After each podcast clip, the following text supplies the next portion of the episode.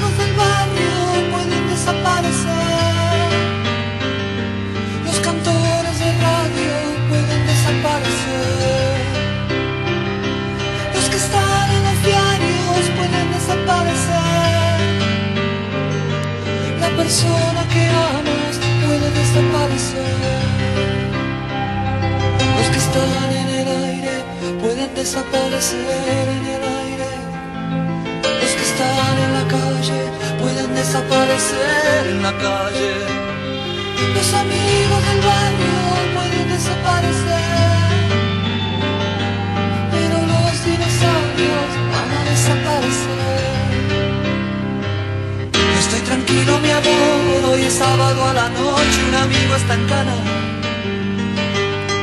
Oh, mi amor, desaparece el mundo.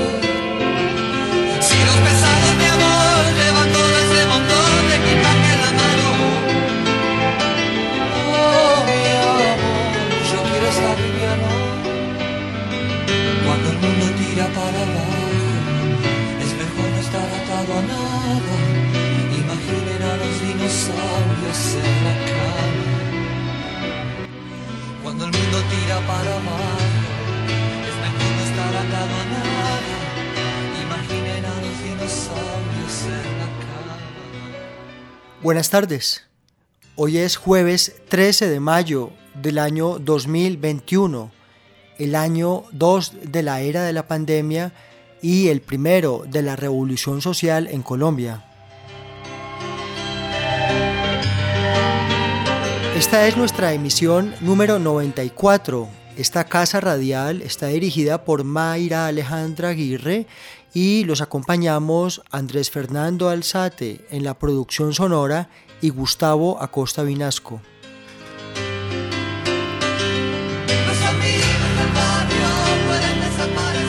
En paisaje audiovisual somos empáticos con toda la actividad audiovisual regional de todas las partes de Colombia. Se cumplen dos años del asesinato de Mauricio Lezama, en Arauca, realizador y gestor audiovisual de esta región, actor, productor, quien se encontraba el 9 de mayo realizando un casting para una producción cuando fue abordado por civiles armados e inmolado.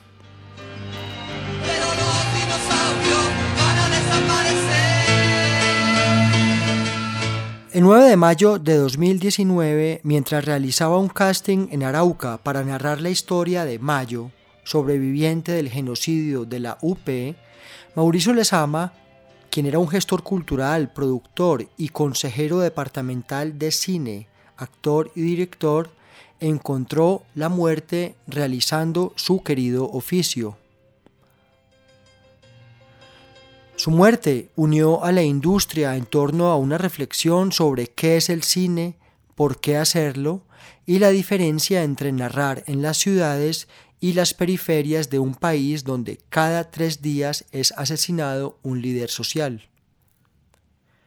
Más que un debate sobre un crimen, les ama la realización póstuma que rinde memoria a su figura Vivir filmando es una emotiva celebración de la vida de un hombre que sintió el arte como el motor de transformación social, un homenaje al artista, al amigo, al hijo, al padre y a todos esos Mauricios Lezama que trabajan anónimamente desde el cine popular empeñados en vivir filmando.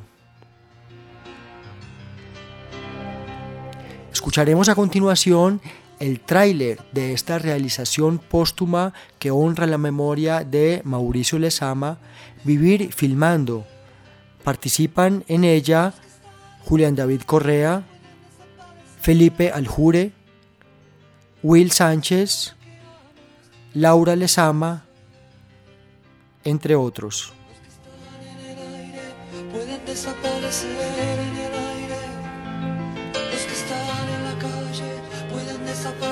Hola, se acaba abril, son las 11 y 44 de la noche y estamos viendo, haciendo mejor dicho, el teaser de Relatos Regionales. Me falta uno, se lo voy a mostrar.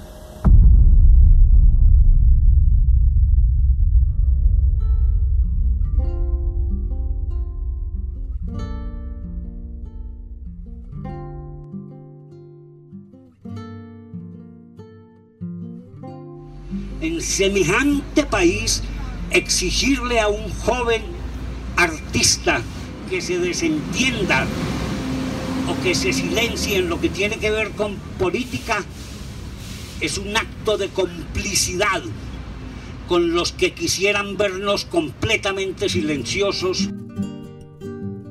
El cine es un espejo de la realidad y es un cincel con el cual se transforma la realidad no solo el peligro es que el artista piense, sino que puede hacer pensar. Es la peor forma de censura, es o te callas o te mato. Y había algo que yo siempre le decía, es que yo quiero hacer historia, yo no quiero morirme sin, sin no hacer historia, yo no quiero morirme para siempre. A mí me preocupa eso y toda la vida me ha preocupado. Y él me miraba con esa sonrisa que lo caracterizaba a él y me decía, parcero, relájese que nosotros ya hicimos historia. Vamos a darle otro aplauso al cine colombiano. Más grande, más grande. Es como un sentimiento de orgullo porque mi papá hizo demasiado y también de tristeza porque cuánto me gustaría que fuera él quien recibiera todo, que mejor dicho yo acompañarlo y darle solamente un abrazo y decirle me siento muy feliz por ti, orgullosa,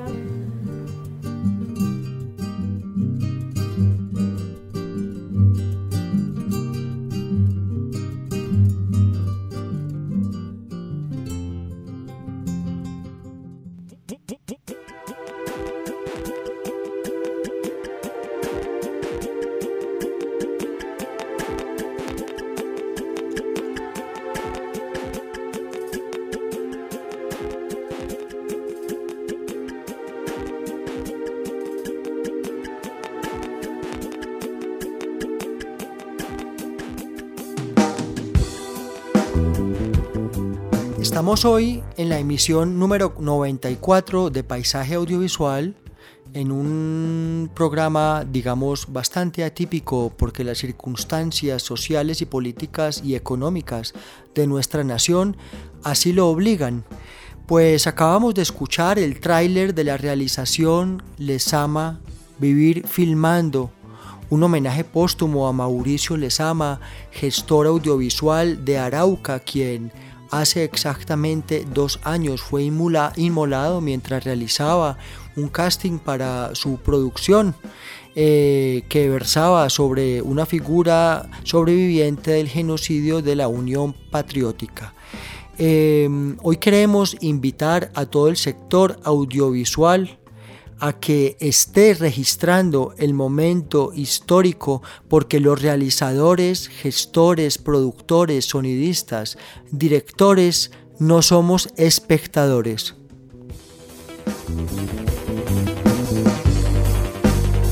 Asimismo, invitamos a todos los eh, decanos, profesores de del género documental, de todas las materias relacionadas con lo audiovisual en las facultades y carreras de comunicación, a que pacten con sus estudiantes trabajos de campo, ejercicios, cubrimientos, registros que no desaprovechen este momento histórico y que conserven las imágenes que no solamente hacen historia, sino que son de utilidad para el discurso crítico y el diálogo que nuestro momento actual exige.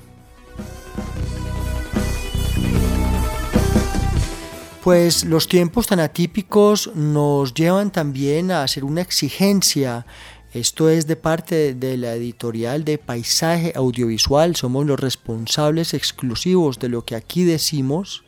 Eh, ni la emisora ni el criterio de la Secretaría de Cultura están aquí comprometidos y con esta individualidad y libertad que tenemos, como cualquier ciudadano, manifestamos nuestra exigencia de que se abran todas las salas de cine del país, las salas, exhibiciones, cineclubes, cinematecas, todo espacio en el que tradicionalmente se ha exhibido cine, películas de todo género, demandamos que sean abiertas al público.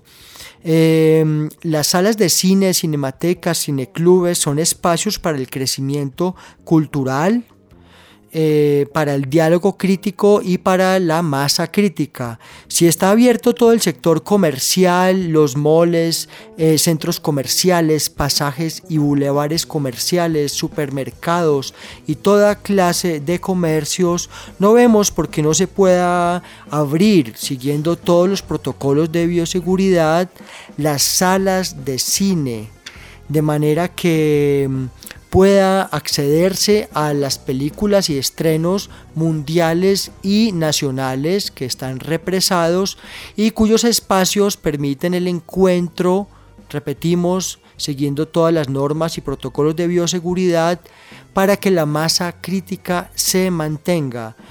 Si esto no es así, interpretamos desde paisaje audiovisual como un veto, una censura a los espacios de cinematografía en el ámbito de la exhibición y la distribución y publicidad de las obras artísticas de ficción, animación, documental y todos los demás géneros.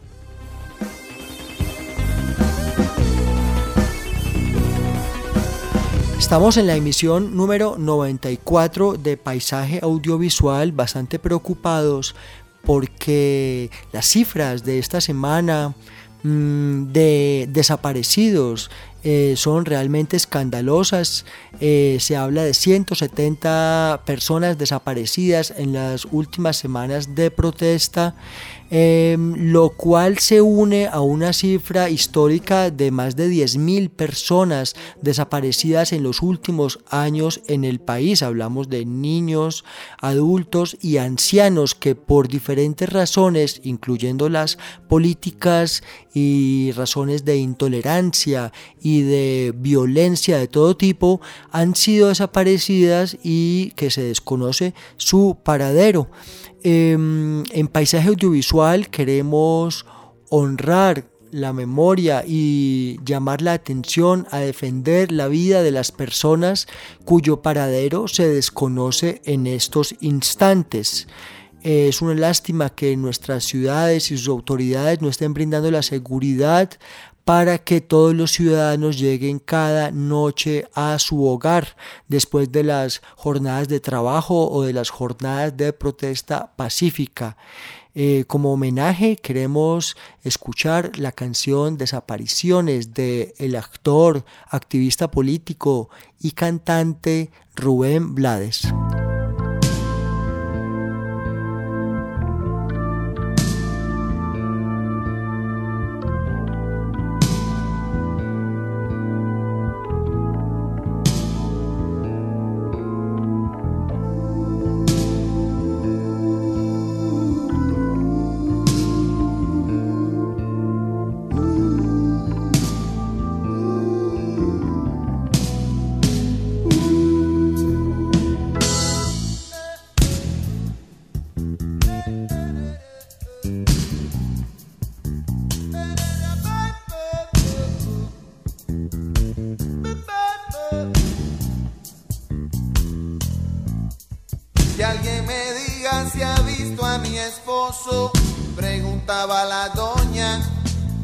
Se llama Ernesto X, tiene 40 años.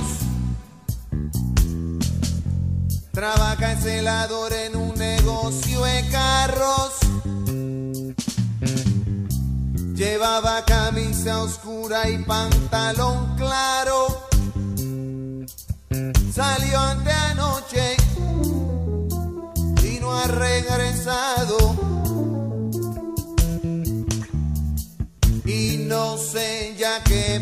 Pensar,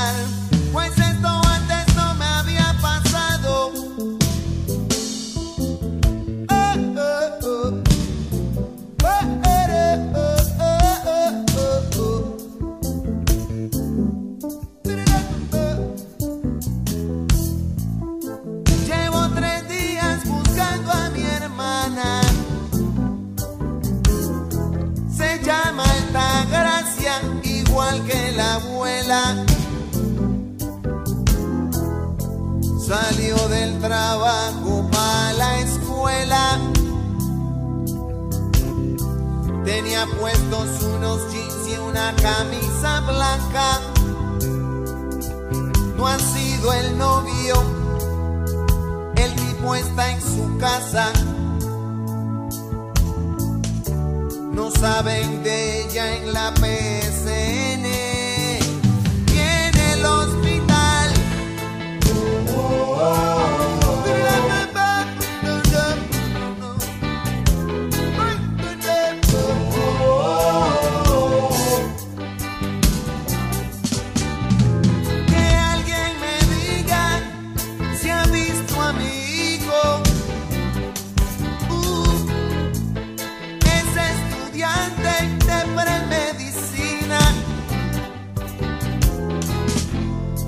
llama Agustín y es un buen muchacho.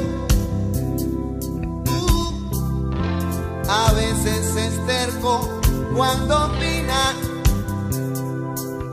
Lo han detenido. No sé qué fuerza.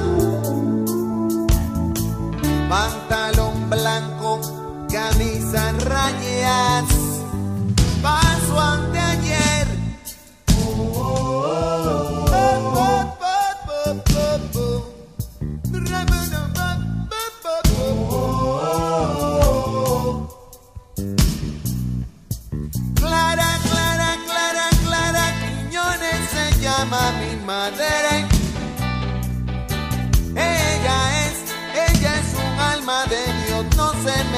con nadie. Y se la han llevado de testigo por un asunto que es nada más conmigo. Y fui a entregarme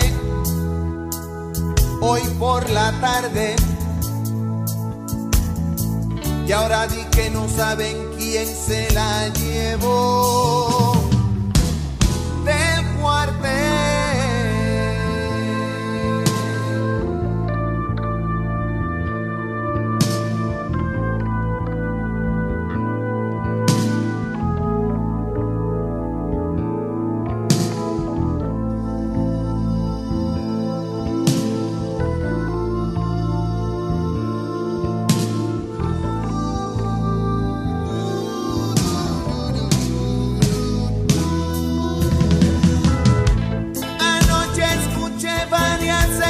explosiones, putum patam, putum pete, tiros de escopeta y de revólver. Carros acelerados, frenos, gritos, eco de botas en la calle. Toques de puerta, quejas por dioses, platos rotos.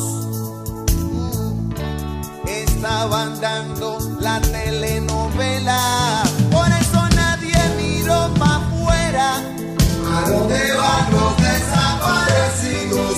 Buscan el agua y en los matorrales. ¿Y por qué es que se desaparecen? Porque no todos somos iguales. cuando vuelve el desaparecido.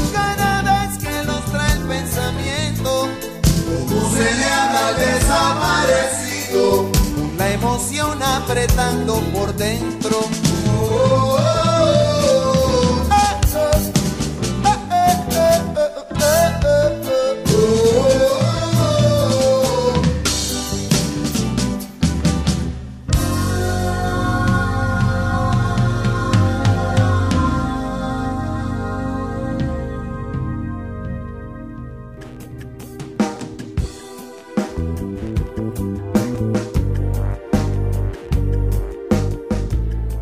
Esta es la emisión número 94 de Paisaje Audiovisual.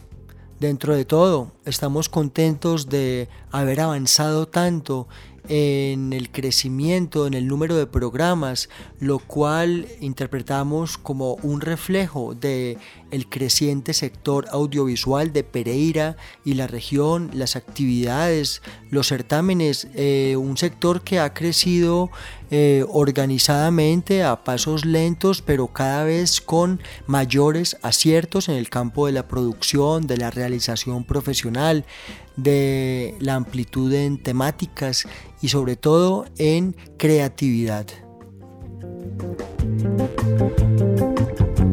Dijimos hace unos minutos, hoy estamos exhortando a todo el sector a que mantenga encendidas sus cámaras, sus grabadoras, sus registros de audio, eh, la pluma en el cuaderno, para desarrollar las ideas y tomar nota a nivel de investigación, de periodismo, en todos los ámbitos que conciernen al sector audiovisual, porque este momento histórico debe ser registrado, guardado en la memoria, en las memorias, sistematizado y convertido en nuevas historias que deben ser contadas de manera urgente, porque el sector audiovisual no es un espectador.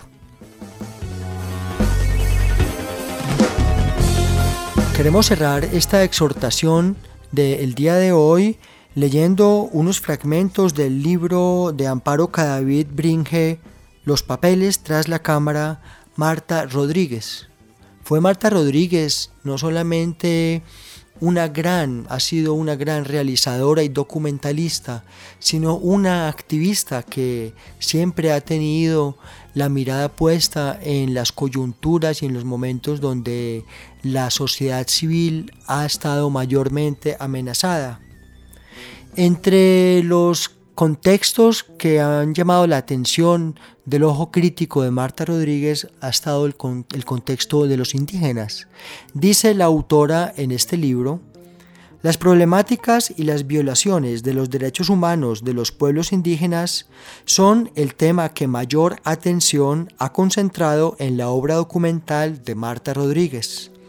Todo comenzó en la época de la realización de Chircales, cuando simultáneamente a los estudios sobre la problemática urbana, el etnocidio se daba de modo sistemático en todo el país.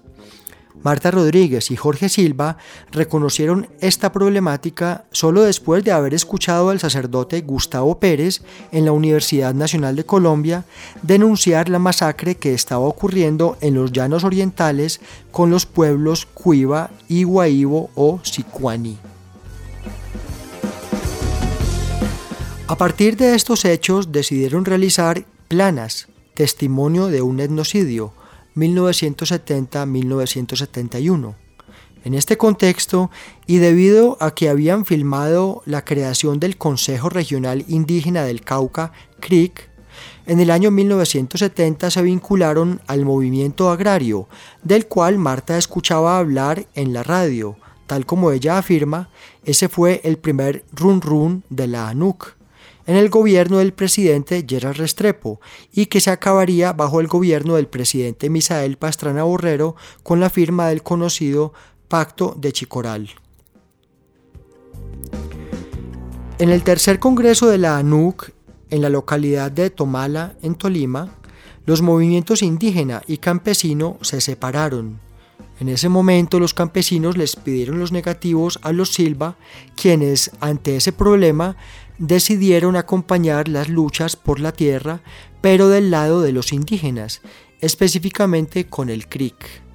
El contexto político de estas luchas estaba caracterizado ante todo por la aparición de los pájaros, que eran ejércitos privados contratados por terratenientes que acusaban a quienes recuperaban haciendas y fincas de robatierras. Por aquellos años, los indígenas eran considerados irracionales y sus prácticas propias de menores de edad. Se afirmaba que ni el indígena es hombre ni el casabe es pan. En ese contexto, los Silva se enteraron de lo que ocurría en San Rafael de Planas, en el Bichada, donde los indígenas eran masacrados en las denominadas guaiviadas, que correspondían a jornadas de caza de indios, conocidas como un deporte. Durante estos años, Jorge Silva y Marta Rodríguez siguieron el etnocidio y las imágenes hablarían por sí solas cuando sicuanis, guaibos y cuivas relataron lo acaecido en la masacre de Planas.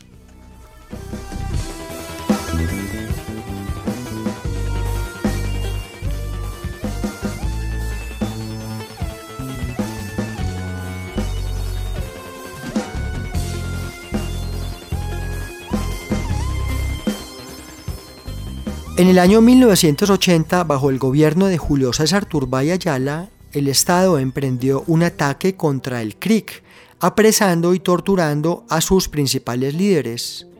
A raíz de la gravedad de estos hechos, una delegación de Amnistía Internacional vino a Colombia.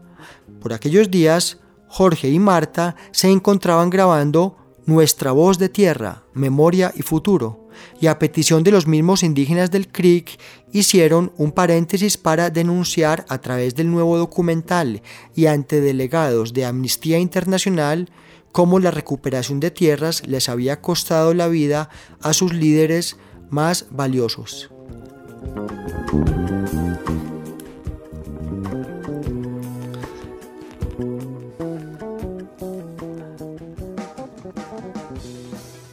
Este fue Paisaje Audiovisual en la emisora cultural de Pereira.